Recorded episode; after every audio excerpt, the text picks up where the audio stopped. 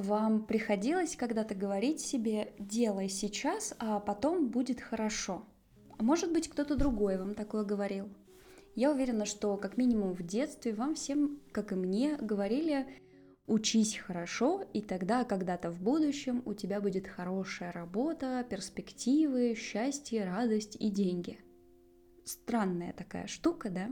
Потому что обычно, когда ты подобное слышишь, тебе хочется забиться в какой-то угол, сказать, да идите вы сами делайте, если вам это нужно, и, в принципе, ничего не делать.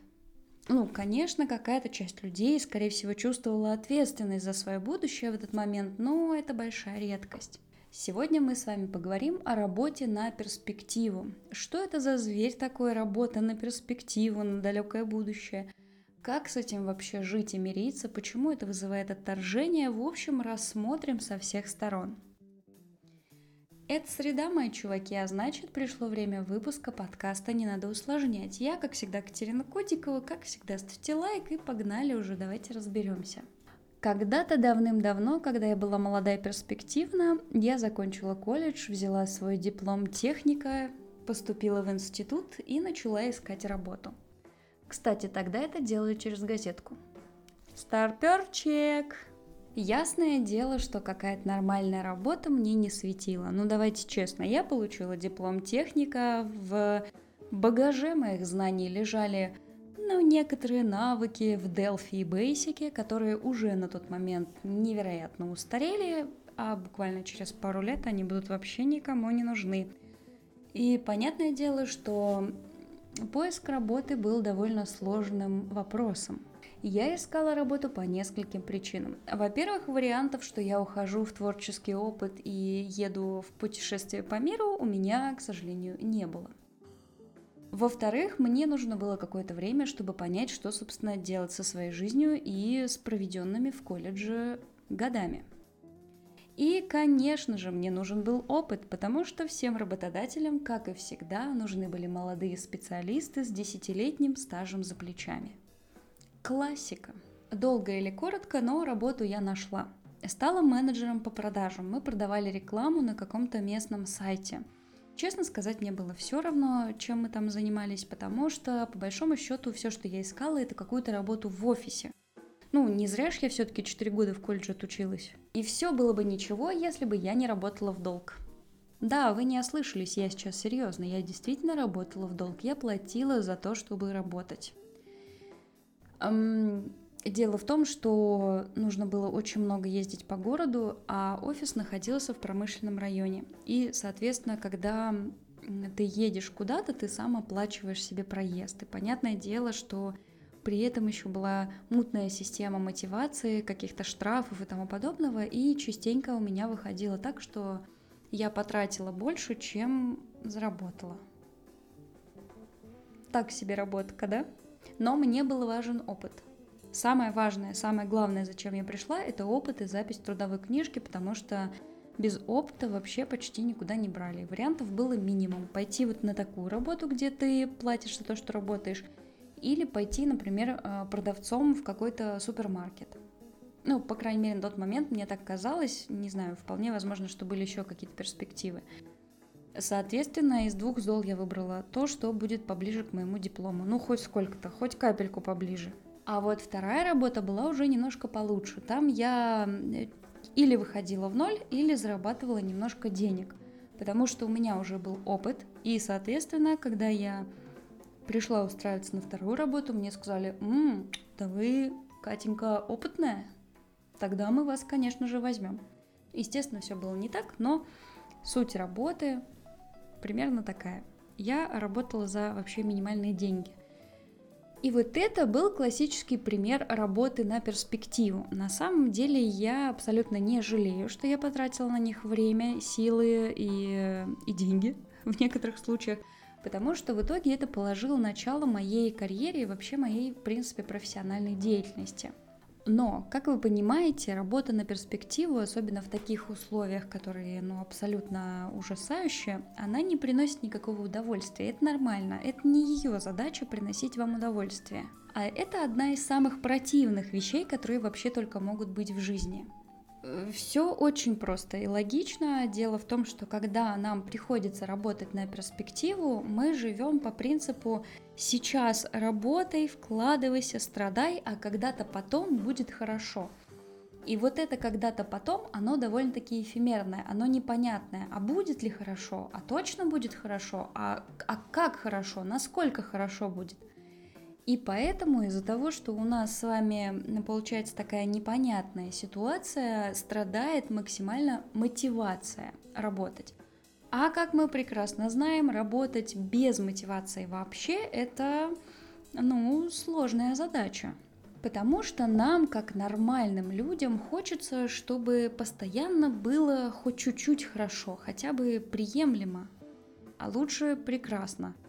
То есть, чтобы мы что-то сделали, сразу получили результат, получили за счет этого результата какой-то свой свою дофаминовую награду, а может быть и какую-то даже еще и реальную награду сверху, и пошли дальше делать какие-нибудь классные дела.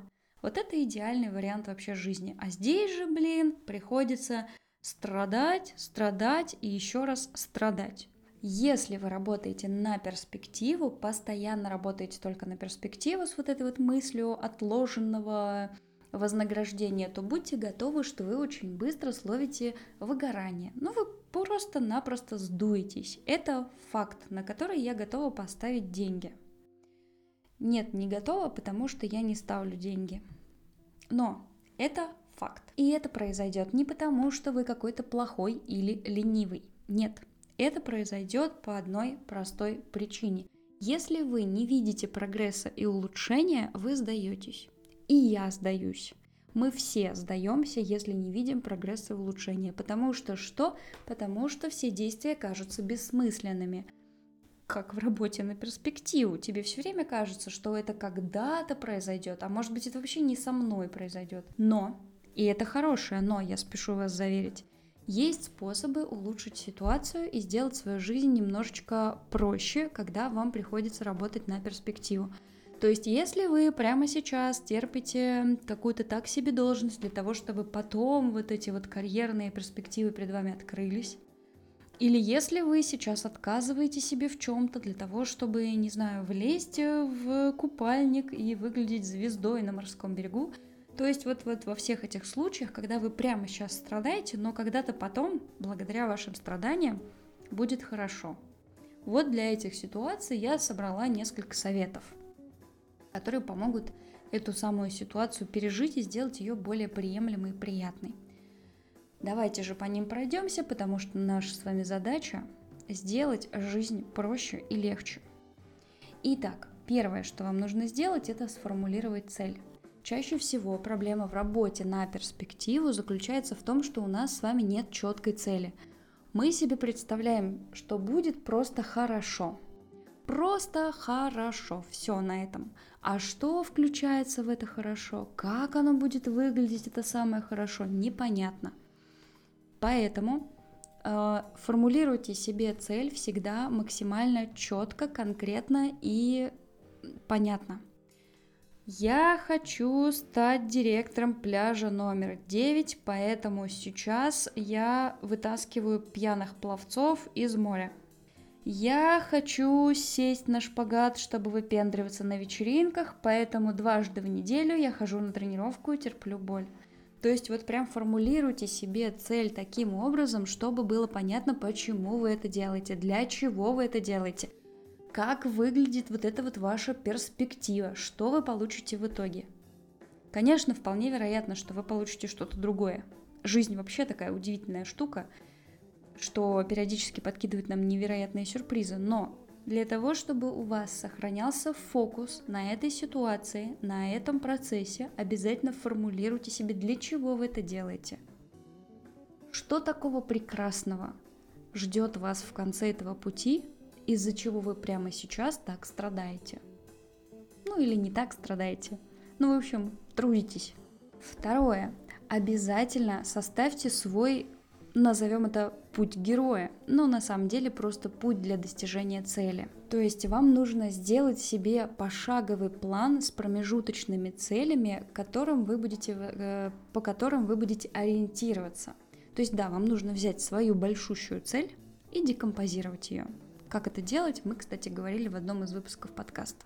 Это поможет вам видеть все в более краткосрочном периоде. Опять же, повторюсь, работа на перспективу э, особенно гадкая тем, что она, когда она очень сильно от нас удалена.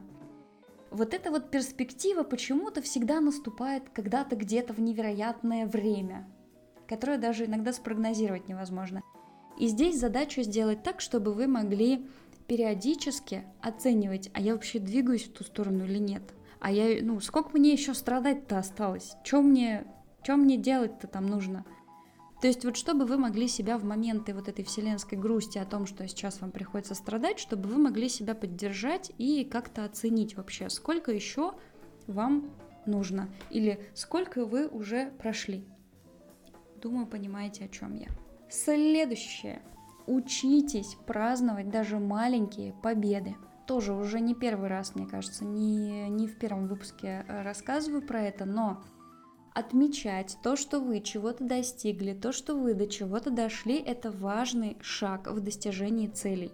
Почему? Потому что таким образом вы подпитываете себя, вы показываете себе, что это все не просто так. И когда вы себя хвалите, когда вы отмечаете свои победы, когда вы, не знаю, дарите себе подарки, в конце концов, за то, что вы такой молодец, вы самым банальнейшим образом просто поднимаете свою мотивацию – а что, если не мотивация, вам помогает легко и беспрепятственно идти вперед? А вот что вам помогает, кстати, дисциплина и самоорганизация. И это следующий шаг, э, следующий совет, который я вам дам. Учитесь быть дисциплинированным и самоорганизованным. Мотивация – это прекрасная штука, несомненно. Я бы хотела вообще всю жизнь работать только на мотивации, потому, чтобы она у меня была настолько высокая, что я могу вот взять ее из мешочка с мотивацией, посыпать на ежедневные рутинные задачи и работать вообще в восхищении, в восторге и с невероятным э, счастьем от того, что я делаю. Но, к сожалению, так это не работает, и периодически нам приходится самих себя заставлять что-то делать. И вот это заставляние, это и есть э, дисциплина которой нужно себя приучить. Но сразу скажу, работать на чистой дисциплине это тоже так себе вариант, поэтому лучше всего смешивать. Но не взбалтывать. И последний совет о том, как сделать работу на перспективу менее невыносимой и противной, это найдите себе кого-то, кто будет вас поддерживать. И здесь очень важно, что это должны быть не вы, потому что на вас и так очень много работы, вам нужно себя поддерживать вообще постоянно. А лучше, если это будет какой-то отдельный от вас человек, например, родители или партнер, э, человек, который сможет вам сказать, ты молодец, ты справишься, у тебя все получится, я верю в тебя. Человек, в котором вы в минуты грусти и отчаяния сможете черпать немножечко энергии для того, чтобы продолжить идти. А я верю, что все у вас получится. И если прямо сейчас вам нужна энергия для того, чтобы продолжить идти, то, пожалуйста, ловите ее и забирайте с экранов своих телефонов, потому что я вам ее э, всеми силами посылаю. И прощаюсь с вами до следующей среды. Услышимся, увидимся, и главное, не надо усложнять. Пока-пока. Чик-чик-чик-чик-чик-чик.